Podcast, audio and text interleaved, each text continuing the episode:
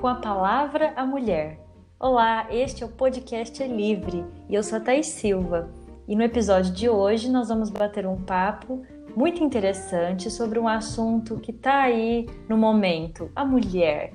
E para falar sobre isso, hoje a gente tem a participação especial da Heloísa. Heloísa, muito obrigada por ter aceitado o convite e seja muito bem-vinda.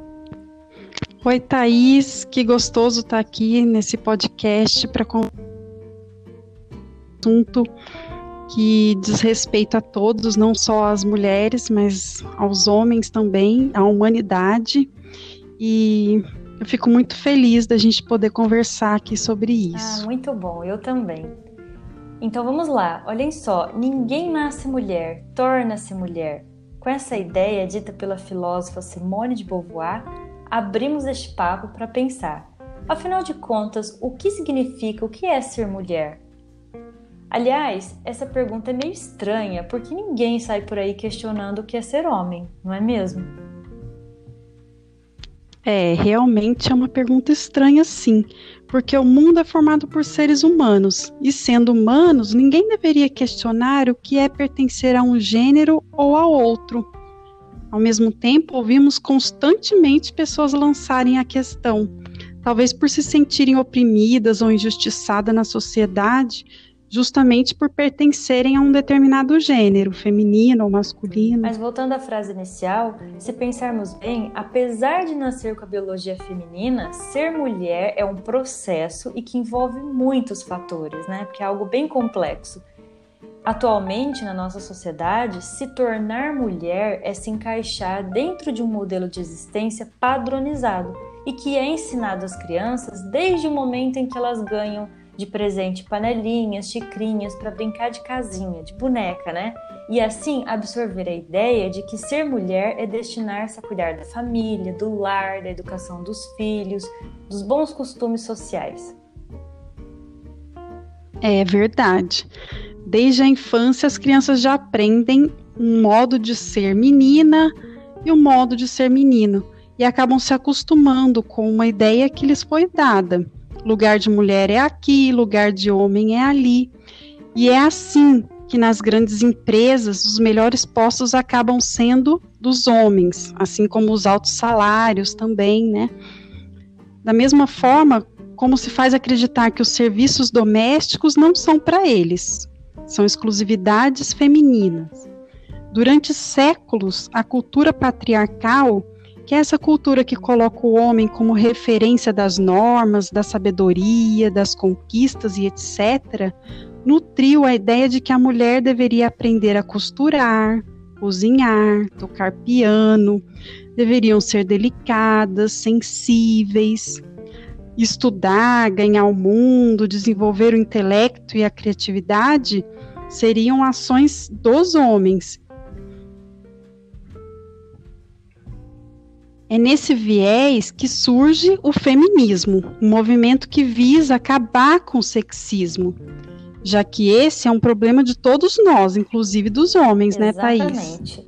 E muita gente pensa que o feminismo é um movimento das mulheres para buscar a igualdade entre os homens. Há quem até diga que uma feminista é alguém anti-homem, que detesta os homens.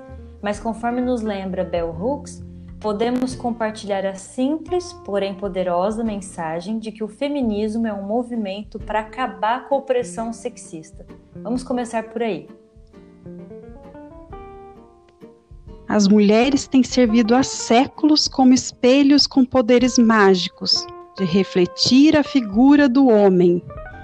Virginia Woolf e, como tal, não puderam desde sempre desfrutar das mesmas oportunidades e também não receberam os mesmos estímulos que eles.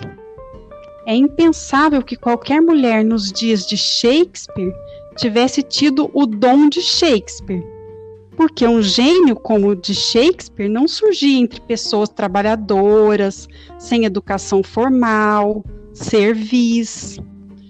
Como então poderia surgir entre as mulheres que iniciavam o trabalho já logo que saíam do berço e que eram obrigadas por lei a seguir os bons costumes?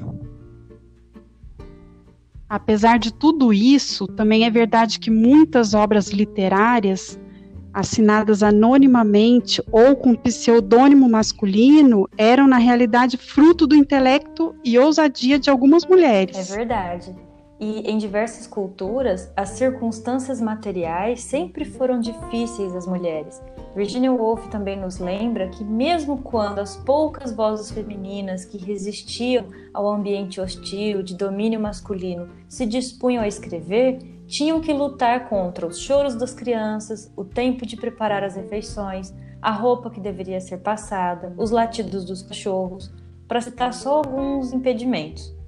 O mundo não dizia a ela como dizia a eles: escreva se quiser, mas não faz diferença para mim. O mundo dizia gargalhando: escrever? O que há de bom na sua escrita? E assim, quando percorremos a seção de clássicos em bibliotecas, mundo afora, né, nós vemos a enorme disseminação de ideias masculinas, publicadas ali em grandes obras, em best-sellers, é, do mundo representado pela ótica e valores deles, enquanto uma parcela incrivelmente inferior é assinada por elas. Quando dissemos que ainda hoje Ser mulher é viver em um ambiente que dita comportamentos padronizados. Também chamamos atenção, Thaís, para o fato de que muitas se dedicam absurdamente à autoimagem, à beleza física, ao desejo de ser, serem benquistas. Perdemos muito tempo ensinando as meninas a se preocupar com o que os meninos pensam delas. Mas o oposto não acontece. Em todos os lugares do mundo existem milhares de artigos e livros ensinando o que as mulheres devem fazer, como devem ou não devem ser para atrair e agradar os homens.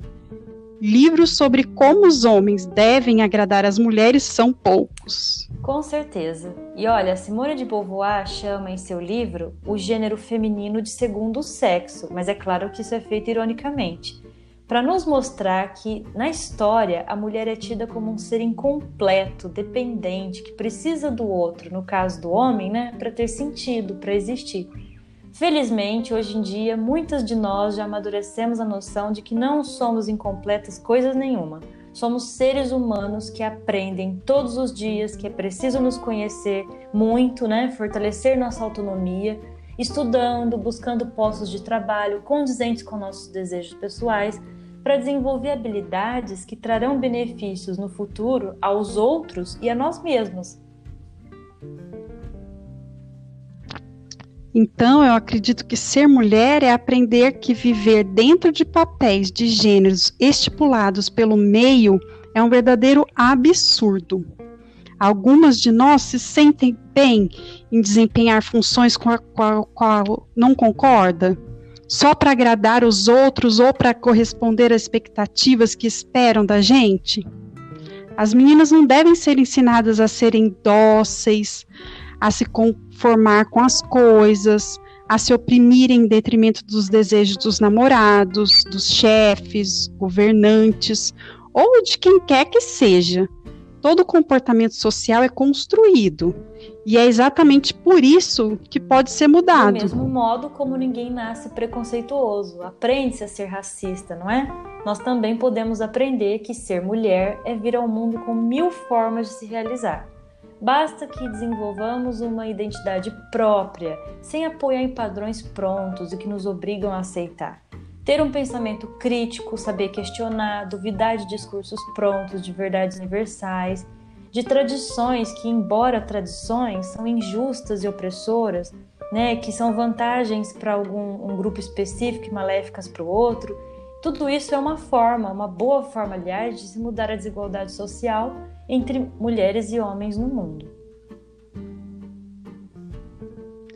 É verdade. No livro de ensaios Um Teto Todo Seu, da Virginia Woolf, ela fala sobre a necessidade de a mulher ser independente, intelectualmente, profissionalmente, financeiramente, etc., para viver a, a sua existência na plenitude.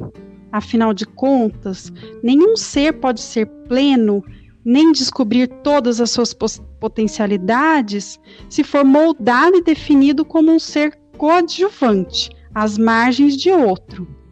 É por isso que a autora considera que se a mulher tivesse um canto silencioso na casa para organizar suas ideias, fonte de renda, para ler, se dedicar aos estudos, com certeza a humanidade teria se desenvolvido muito mais.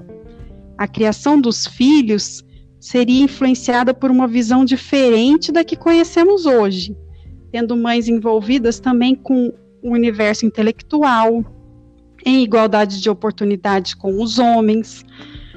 Talvez os meninos não fossem educados para conquistar bens materiais, dinheiro, ou também não, não fossem convencidos de que a masculinidade está associada à força, valentia, ao poder. É verdade. E além disso, a gente também não pode esquecer de mencionar aqui que a linguagem que usamos também é carregada de opressão sexista. Para citar só um exemplo, numa relação, né, num casamento, num namoro, num casamento, melhor dizendo, a gente costuma dizer meu marido, não é? Enquanto eles dizem minha mulher. E aí vem a pergunta: nós temos aí uma relação de posse ou de parceria? É verdade. Mulheres e homens, cada um ao seu modo, são seres completos devem se juntar para desenvolver ainda mais suas potencialidades, para se estimular, para junto eles conseguirem realizar coisas grandiosas. Ninguém completa ninguém, apenas favorece o crescimento mútuo, não é mesmo? Hoje em dia, muitas mulheres, inclusive, decidem ficar solteiras, porque elas estão seguras dos seus objetivos de vida e elas vivem bem assim. O casamento é uma escolha, a maternidade, a solteirice, a carreira acadêmica, o foco na vida doméstica e etc. São escolhas, e escolhas devem ser respeitadas, porque partem de anseios pessoais. Ser mulher hoje é superar a visão de escolher viver para agradar o outro, para completar o outro. E diante de tudo isso, neste dia 8 de março, que é uma data simbolizada, né, é, criada pela Organização das Nações Unidas em 1970, é, oficial, para oficialmente nos lembrar que hoje é o Dia Internacional da Mulher, a gente aproveita então esse bate-papo incrível para relembrar as lutas históricas de nossos ancestrais que sofreram, que lutaram muito para que hoje todas nós pudéssemos estar aqui, usufruindo de alguns benefícios, sim, mas ainda enfrentando muitos outros desafios. Então vamos focar agora nos bons exemplos femininos que nos inspiram a mudar as formas de pensar e de agir na sociedade? Aí vai algumas mensagens estimulantes para vocês, ouvintes. Shimamanda Ngozi Adichie. Temos um mundo cheio de mulheres que não conseguem respirar livremente porque estão condicionadas demais a assumir formas que agradem aos outros. Imagine como seríamos mais felizes, o quão livres seríamos para sermos nós mesmos se não tivéssemos o peso das expectativas de gênero. Virginia Woolf, o que é uma mulher? Eu lhes asseguro, eu não sei. Não acredito que vocês saibam. Não acredito que alguém possa saber até que ela tenha se expressado em todas as artes e profissões abertas à habilidade humana. Riane Leão, meu recado às mulheres. Contem suas histórias, descubram o poder de milhões de vozes que foram caladas por séculos. Sigo apaixonada pela mulher que batalhei para ser. Malala Yousafzai.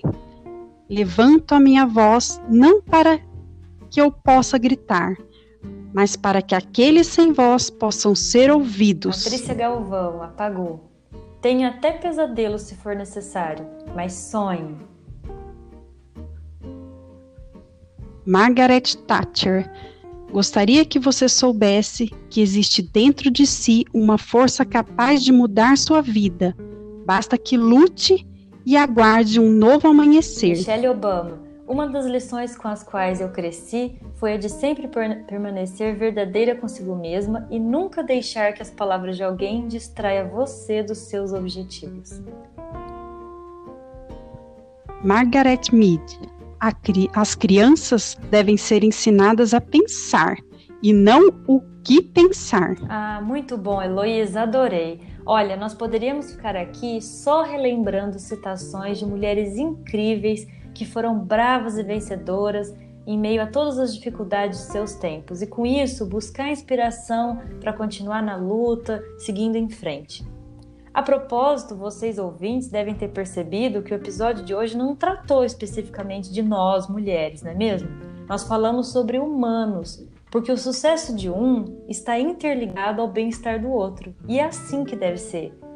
Bom, mas para sintetizar o que é ser mulher, então, já que a pergunta é feita nesse dia, me baseio na frase da escritora Lígia Fagundes Telles. Tem uma citação dela num romance chamado As Meninas que diz assim: Sempre fomos o que os homens disseram que nós éramos. Agora somos nós que vamos dizer o que somos.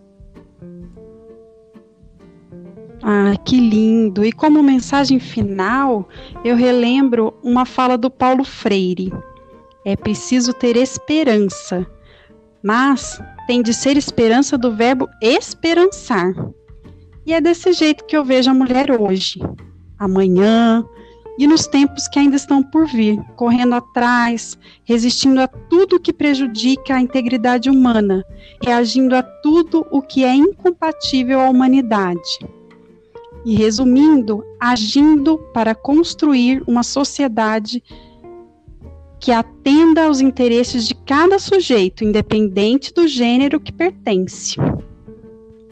Bom, pessoal. E é isso. Eu agradeço muito o convite, Thaís. Foi muito gostoso o nosso bate-papo. Ah, foi mesmo. Foi muito bom. Olha, a gente espera poder contar com você aqui mais vezes. Os ouvintes tenham gostado da nossa conversa e fica aqui nosso viva e nosso eterno reconhecimento a todas as mulheres de todos os lugares do mundo por tudo que fizeram e que ainda farão por todos nós. Muito obrigada a todos. Obrigada e uma boa noite.